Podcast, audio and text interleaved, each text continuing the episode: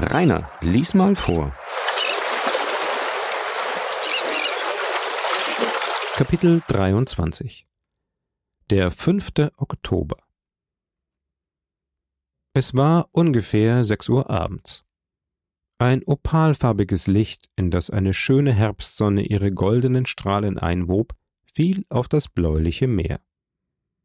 Auf diesem ungeheuren Gewässer, das sich von Gibraltar bis zu den Dardanellen und von Tunis bis nach Venedig ausdehnt, glitt eine leichte Yacht von reiner, zierlicher Form in dem ersten Dunst des Abends hin. Nach und nach verschwanden am westlichen Horizont die letzten Strahlen der Sonne. Die Yacht rückte rasch vor, obgleich scheinbar der Wind kaum stark genug war, um das Lockenhaar eines Mädchens flattern zu lassen. Auf dem Vorderteil stehend sah ein Mann von hoher Gestalt, brauner Gesichtsfarbe und mit großem Auge das Land als düstere, kegelförmige Masse auf sich zukommen, die gleich einem ungeheuren katalanischen Hut sich aus den Wellen erhob. Ist das Monte Cristo? fragte mit ernster, von tiefer Traurigkeit zeugender Stimme der Reisende, dessen Befehlen die Yacht für den Augenblick unterstand. Ja, Exzellenz, antwortete der Patron, wir kommen sogleich dahin. Wir kommen dahin, murmelte der Reisende mit einem Ausdruck unsäglicher Schwermut. Dann fügte er mit leiser Stimme hinzu Ja, dort wird der Hafen sein. Und er versenkte sich wieder in seine Gedanken, die sich durch ein unsäglich trauriges Lächeln kundgaben. Zehn Minuten nachher geihte man die Segel auf und warf den Anker fünfhundert Schritte von einem kleinen Hafen. Das Boot war bereits mit den Ruderern und dem Lotsen im Meer. Der Reisende stieg hinab und blieb, statt sich auf das für ihn mit einem blauen Teppich geschmückte Vorderteil zu setzen, mit gekreuzten Armen stehen. Die Ruderer warteten, ihre Ruder halb in die Höhe gehoben wie Vögel, die ihre Flügel trocknen lassen. Vorwärts, sprach der Reisende. Die acht Ruderer setzten mit einem Schlag ein. Dann glitt die Barke dem Antrieb gehorchend rasch dem Ufer zu. In einem Augenblick befand man sich in der kleinen Bucht, die hier durch einen natürlichen Ausschnitt gebildet wurde. Die Barke berührte den Grund von feinem Sand. Der junge Mann stieg aus und suchte mit seinen Augen um sich her den Weg, denn es war bereits völlig Nacht. In dem Augenblick, wo er den Kopf umwandte, ruhte eine Hand auf seiner Schulter und eine Stimme ließ ihn erbeben. Guten Abend, Maximilian, sagte diese Stimme. Sie sind sehr pünktlich und ich danke Ihnen. Sie sind es, Graf, rief der junge Mann mit einer freudigen Bewegung mit seinen beiden Händen die Hand Monte Christus drückend. Ja, wie Sie sehen, nicht minder pünktlich. Doch Sie triefen, lieber Freund. Sie müssen die Kleider wechseln. Es findet sich hier eine für Sie bereitstehende Wohnung, in der Sie Müdigkeit und Kälte vergessen werden, sagte Monte Cristo lächelnd. Maximilian schaute den Grafen voll Erstaunen an.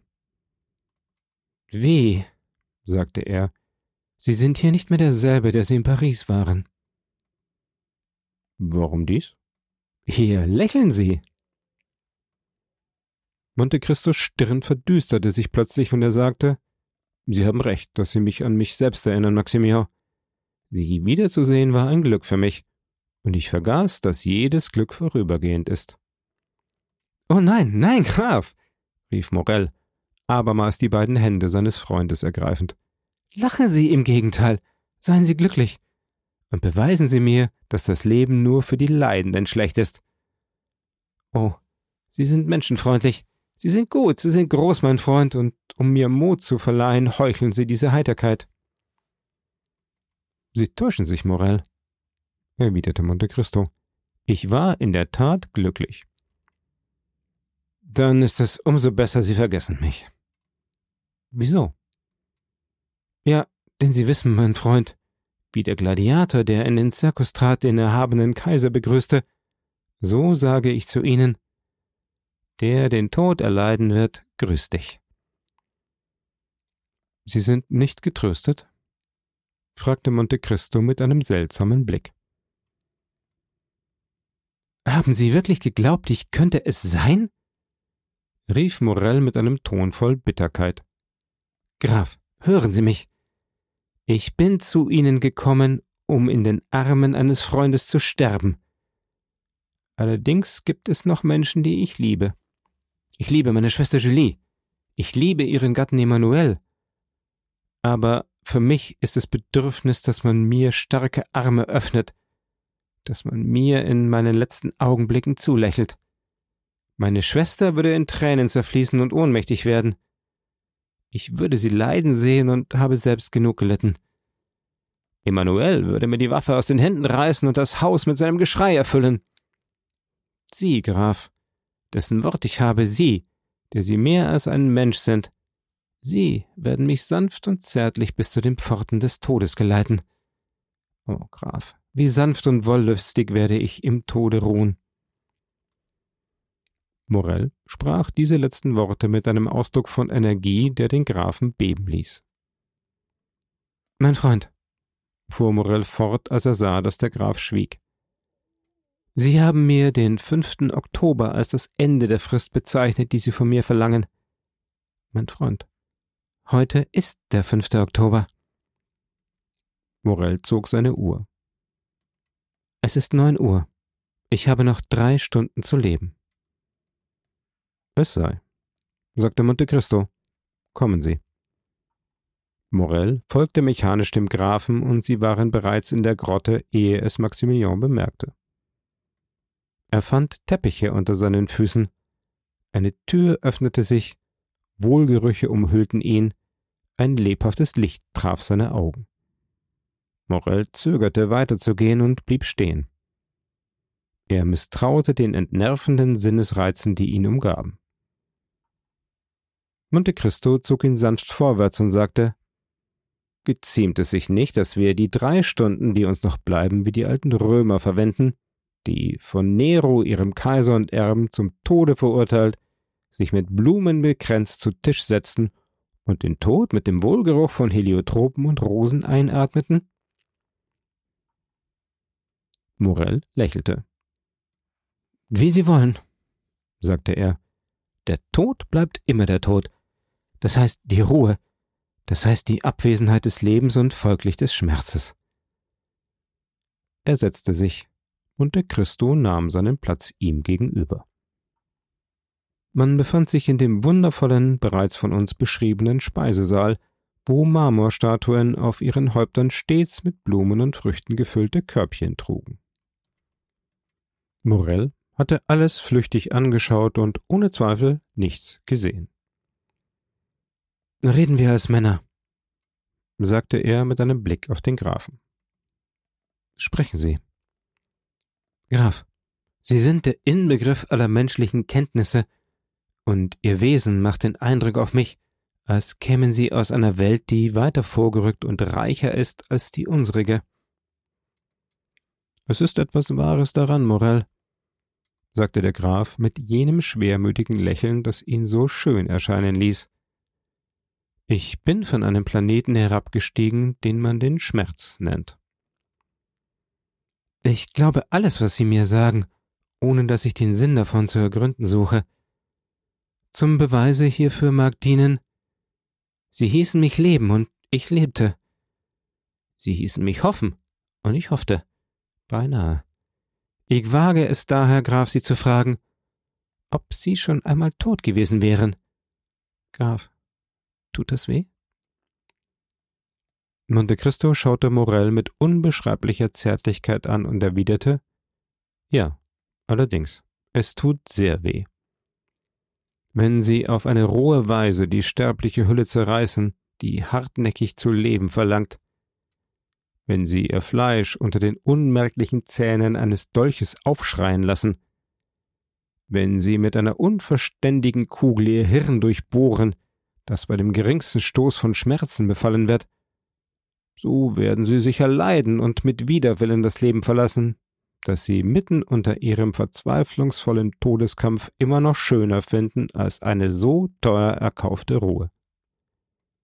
Ja, ich begreife, sagte Morell.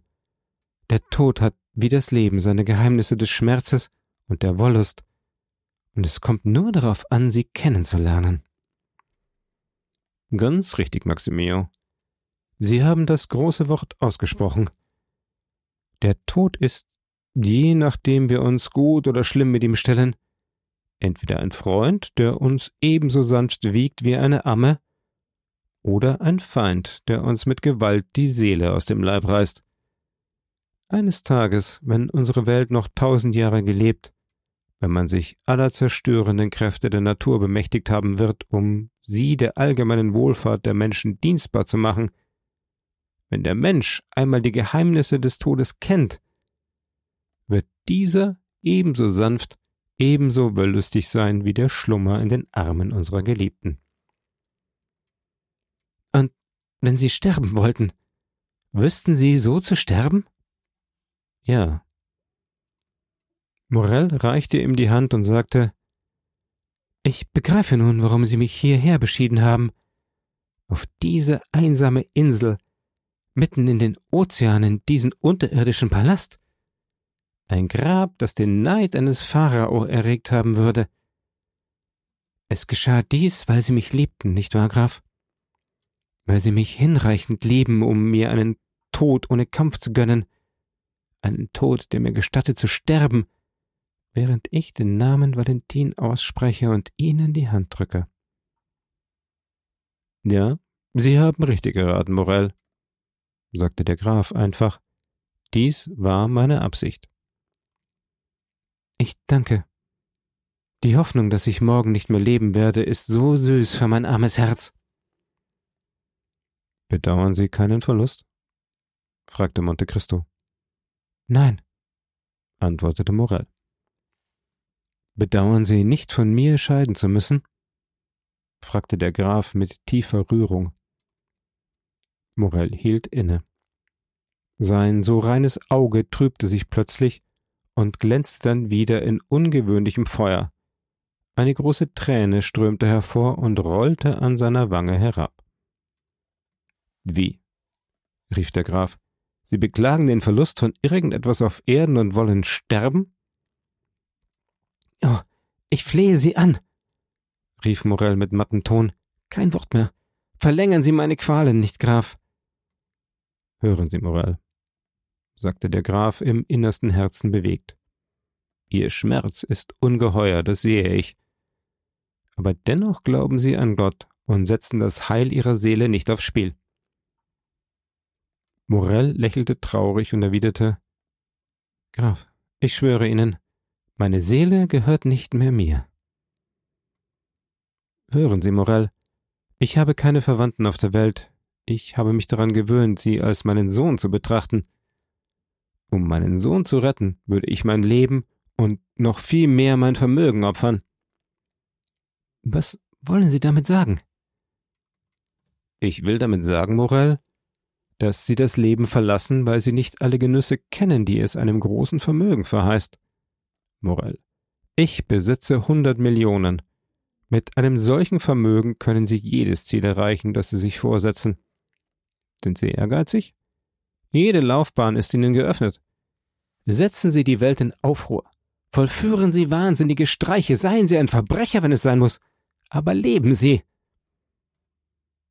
Graf, ich habe Ihr Wort, erwiderte Morell kalt und fügte seine Uhr ziehend hinzu. Es ist halb zwölf Uhr. Morell, bedenken Sie auch unter meinen Augen in meinem Haus? Dann lassen Sie mich gehen, sprach Morell düster. Oder ich fange an zu glauben, Sie lieben mich nicht meinetwegen, sondern ihretwegen. Und er stand auf. Es ist gut, sagte Monte Cristo, dessen Gesicht sich bei diesen Worten aufklärte. Sie wollen es, Morell, und Sie sind unbeugsam. Ja. Sie sind tief unglücklich, und es könnte Sie, wie Sie gesagt haben, nur ein Wunder heilen. Setzen Sie sich, Morell, und warten Sie. Morell gehorchte. Monte Cristo stand ebenfalls auf und holte aus einem sorgfältig verschlossenen Schrank dessen Schlüssel er an einer goldenen Kette an sich hängen hatte, ein kleines, silbernes, wunderbar gearbeitetes Kästchen, dessen Ecken vier Figuren darstellten. Figuren von Frauen, Symbole von Engeln, die zum Himmel aufstreben. Er stellte dieses Kästchen auf den Tisch, öffnete es und zog eine kleine goldene Kapsel daraus hervor, deren Deckel sich durch den Druck einer Feder hob. Diese Kapsel enthielt eine salbenartige, halbfeste Substanz. Der Graf schöpfte eine kleine Menge davon mit einem goldenen Löffel und bot sie Morell mit einem langen Blick. Man konnte nun sehen, dass diese Substanz grünlich war. Das ist es, was Sie von mir verlangten, sagte er, das ist es, was ich Ihnen versprochen habe. Noch lebend, erwiderte der junge Mann, den Löffel aus den Händen Monte Christus nehmend. Noch lebend danke ich Ihnen aus dem Grunde meines Herzens. Der Graf nahm einen zweiten Löffel und schöpfte abermals aus der goldenen Kapsel. Was wollen Sie machen, Freund? Fragte Morell, seine Hand zurückhaltend. Meiner treu Morell, erwiderte er lächelnd. Gott vergebe mir. Ich glaube, ich bin des Lebens so müde wie Sie, und da sich eine Gelegenheit bietet. Halten Sie ein! rief der junge Mann. O Sie, der Sie lieben, den man liebt, der Sie den Glauben und die Hoffnung haben, tun Sie nicht, was ich zu tun im Begriff bin. Von Ihrer Seite wäre es ein Verbrechen. Gott befohlen, mein edler und hochherziger Freund, Gott befohlen. Ich werde Valentin alles sagen, was Sie für mich getan haben. Und ohne weiter zu zögern, schlürfte Morell die geheimnisvolle Substanz. Dann schwiegen beide. Ali brachte still und aufmerksam den Tabak und die persischen Pfeifen, trug den Kaffee auf und verschwand. Allmählich erbleichten die Lampen in den Händen der Marmorstatuen und der Geruch der Räucherflammen kam Morell minder durchdringend vor. Ihm gegenüber sitzend schaute Monte Cristo Maximilian aus der Tiefe des Schattens an, während Morell nur die Augen des Grafen glänzen sah. Ein ungeheurer Schmerz bemächtigte sich des jungen Mannes. Er fühlte die Pfeife seinen Händen entschlüpfen, die Gegenstände verloren unmerklich ihre Farbe, seinen getrübten Augen kam es vor, als öffneten sich die Türen und Vorhänge in der Wand. Freund, sagte er, ich fühle, dass ich sterbe. Danke. Er machte eine Anstrengung, um dem Grafen zum letzten Mal die Hand zu reichen, aber die Hand fiel kraftlos an seiner Seite nieder. Dann kam es ihm vor, als lächele Monte Cristo, nicht mit seinem seltsamen, furchtbaren Lächeln, bei dem er wiederholt die Geheimnisse seiner tiefen Seele im Halbdunkel zu erkennen geglaubt hatte, sondern mit einem barmherzigen Wohlwollen, wie es Väter ihren kleinen Kindern zeigen, wenn diese unvernünftige Dinge reden. Zu gleicher Zeit wuchs der Graf in seinen Augen. Seine fast verdoppelte Gestalt trat auf den roten Tapeten hervor. Er hatte seine schwarzen Haare zurückgeworfen und erschien aufrecht und stolz wie einer von jenen Engeln, mit denen man die Bösen am Tage des jüngsten Gerichtes bedroht. Gelähmt, gebändigt, warf sich Morell in seinen Stuhl zurück. Eine sanfte Erstarrung durchdrang alle seine Adern. Liegend, entkräftet, fühlte er nichts Lebendes mehr in sich als diesen Traum. Es kam ihm vor, als liefe er mit vollen Segeln in den schwankenden Zustand ein, der dem unbekannten Dunkel vorhergeht, das man Tod nennt. Noch einmal versuchte er dem Grafen seine Hand zu geben, diesmal aber rührte sich seine Hand nicht mehr. Er wollte ein letztes Lebewohl aussprechen, doch seine Zunge wälzte sich schwerfällig im Mund umher wie ein Stein, der ein Grab verstopfen soll. Seine mit betäubender Schlafsucht belasteten Augen schlossen sich unwillkürlich. Hinter seinen Augenlidern aber bewegte sich ein Bild, das er erkannte, trotz der Dunkelheit, mit der er sich umhüllt glaubte. Es war der Graf, der eine Tür öffnete. Sogleich übergoss eine unermessliche, aus einem anstoßenden, mit unendlicher Pracht geschmückten Gemach hervorstrahlende Klarheit den Saal, in dem sich Morell seinem süßen Todeskampf hingab. Dann sah er auf der Schwelle dieses Saales zwischen beiden Gemächern eine Frau von wunderbarer Schönheit stehen. Bleich und sanft lächelnd schien sie der Engel der Barmherzigkeit, der den Engel der Rache beschwört. Öffnet sich schon der Himmel für mich? dachte der Sterbende. Dieser Engel gleicht dem, welchen ich verloren habe. Monte Cristo bezeichnete der jungen Frau mit dem Finger das Sofa, auf dem Morell ruhte. Sie ging auf ihn zu, die Hände gefaltet und ein Lächeln auf den Lippen. Valentin, Valentin! rief Morell aus dem Grunde seiner Seele. Aber sein Mund brachte keinen Ton hervor, und er stieß, als wären alle seine Kräfte in dieser inneren Bewegung vereint, einen Seufzer aus und schloss die Augen. Valentin stürzte auf ihn zu. Morells Lippen machten abermals eine Bewegung. Er ruft sie, sprach der Graf.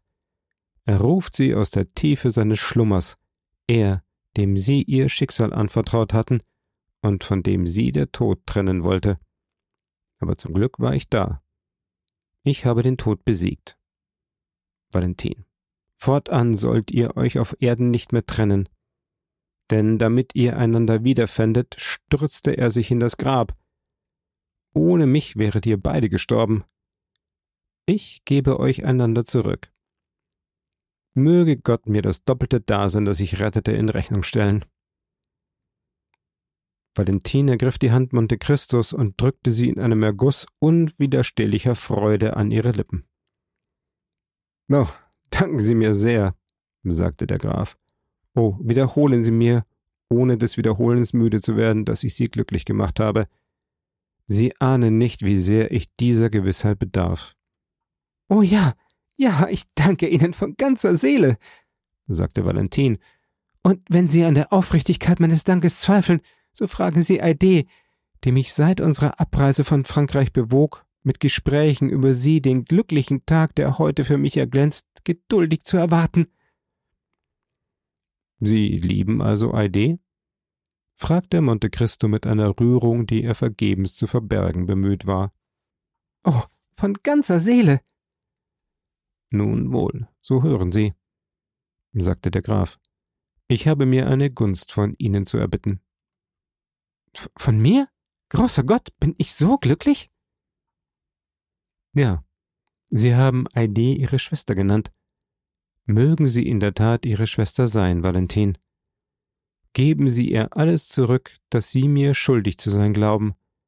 Beschützen Sie mit Morell die arme Aide, denn sie wird fortan allein auf der Welt sein. Allein auf der Welt? wiederholte eine Stimme hinter dem Grafen. Und warum? Monte Cristo wandte sich um. Aide stand da, bleich und in Eis verwandelt, und schaute den Grafen mit einer Gebärde tödlicher Starrheit an. Weil du morgen frei sein wirst, meine Tochter, antwortete der Graf. Weil du in der Welt den dir gebührenden Platz einnehmen wirst. Weil mein Verhängnis das deinige nicht verdunkeln soll. Fürstentochter, ich gebe dir die Reichtümer und den Namen deines Vaters zurück. Aide erbleichte, öffnete ihre durchsichtigen Hände, wie es die Jungfrau tut, die sich Gott befiehlt, und sprach mit einer von Tränen heiseren Stimme Also verlässt du mich, Herr. Aide, du bist jung, du bist schön. Vergiss mich bis auf meinen Namen und sei glücklich. Es ist gut, sprach Aide. Deine Befehle sollen vollzogen werden, mein Herr. Ich werde dich bis auf deinen Namen vergessen und glücklich sein. Und sie machte einen Schritt rückwärts, um sich zu entfernen. Oh mein Gott, rief Valentin, während sie den erstarrten Kopf Morells auf ihre Schulter hob. Sehen Sie nicht, wie bleich sie ist. Begreifen Sie nicht, was sie leidet? Aide entgegnete mit einem herzzerreißenden Ausdruck. Warum sollte er mich begreifen? Er ist mein Herr, und ich bin seine Sklavin. Er hat das Recht, nichts zu sehen. Der Graf bebte bei den Tönen dieser Stimme, die selbst die geheimsten Fasern seines Herzens erweckte. Seine Augen begegneten denen des jungen Mädchens und konnten ihren Glanz nicht ertragen. Mein Gott, mein Gott, rief Monte Cristo, was ich ahnen durfte, wäre also wahr, Aide. Du wärest glücklich, wenn ich dich nicht verlassen würde. Ich bin jung, antwortete sie mit sanftem Ton. Ich liebe das Leben, das du mir stets so süß gemacht hast, und würde es beklagen, wenn ich sterben müsste. Damit willst du mir sagen, wenn ich dich verließe, Aide? So würde ich sterben, Herr, ja. Du liebst mich also. Oh, Valentin, er fragt, ob ich ihn liebe. Valentin, sage ihm doch, ob du Maximilian liebst. Der Graf fühlte, wie seine Brust sich erweiterte und sein Herz sich ausdehnte. Er öffnete seine Arme und Aide fiel ihm einen Schrei ausstoßend um den Hals. Oh, ja, ich liebe dich, sprach sie. Ich liebe dich, wie man seinen Vater, seinen Bruder, seinen Gatten liebt. Ich liebe dich, wie man sein Leben, seinen Gott liebt. Denn du bist für mich das Schönste, das Beste und das Größte der geschaffenen Wesen. Also geschehe, wie du willst, mein geliebter Engel, sagte der Graf. Gott, der mich gegen meine Feinde angetrieben und mich zu ihrem Sieger gemacht hat, Gott will nicht diese Reue an das Ende meines Sieges setzen, das sehe ich nun. Ich wollte mich bestrafen, Gott will mir verzeihen. Liebe mich also, Aide, wer weiß, deine Liebe wird mich vielleicht vergessen lassen, was ich vergessen muss. Aber was sprichst du denn da, Herr? fragte das junge Mädchen. Ich sage, dass ein Wort von dir, Aide, mich mehr erleichtert hat als zwanzig Jahre meiner lahmen Weisheit. Ich habe nur dich auf dieser Welt. Durch dich kann ich leiden, durch dich kann ich glücklich sein. Hörst du, Valentin? rief Aide. Er sagt, durch mich könne er leiden, durch mich, die ich mein Leben für ihn geben würde. Der Graf sammelte sich einen Augenblick und sprach habe ich die Wahrheit erschaut? Oh mein Gott, gleich wie. Belohnung oder Strafe? Ich nehme diese Bestimmung an. Komm, Eide, komm. Seinen Arm um den Hals des Mädchens schlingend drückte er Valentin die Hand und verschwand. Es verging ungefähr eine Stunde, während deren Valentin, stöhnend, ohne Stimme, um mit starren Augen bei Morell verharrte. Allmählich fühlte sie sein Herz schlagen, ein unmerklicher Atem öffnete seine Lippen, und dieses leichte, die Rückkehr des Lebens verkündende Beben durchlief den ganzen Leib des jungen Mannes. Endlich öffneten sich seine Augen, aber starr und wie im Irrwahn. Dann kehrte das Gesicht zurück und mit dem Gesicht das Gefühl, mit dem Gefühl der Schmerz. Oh, rief er im Tone der Verzweiflung. Ich lebe noch. Der Graf hat mich getäuscht. Und er streckte die Hand nach dem Tisch aus und griff nach einem Messer. Freund, sagte Valentin mit ihrem wunderbaren Lächeln, erwache und schau mich an. Morell stieß einen gewaltigen Schrei aus und fiel verwirrt, voll Zweifel, wie von einer himmlischen Erscheinung geblendet, auf seine Knie nieder.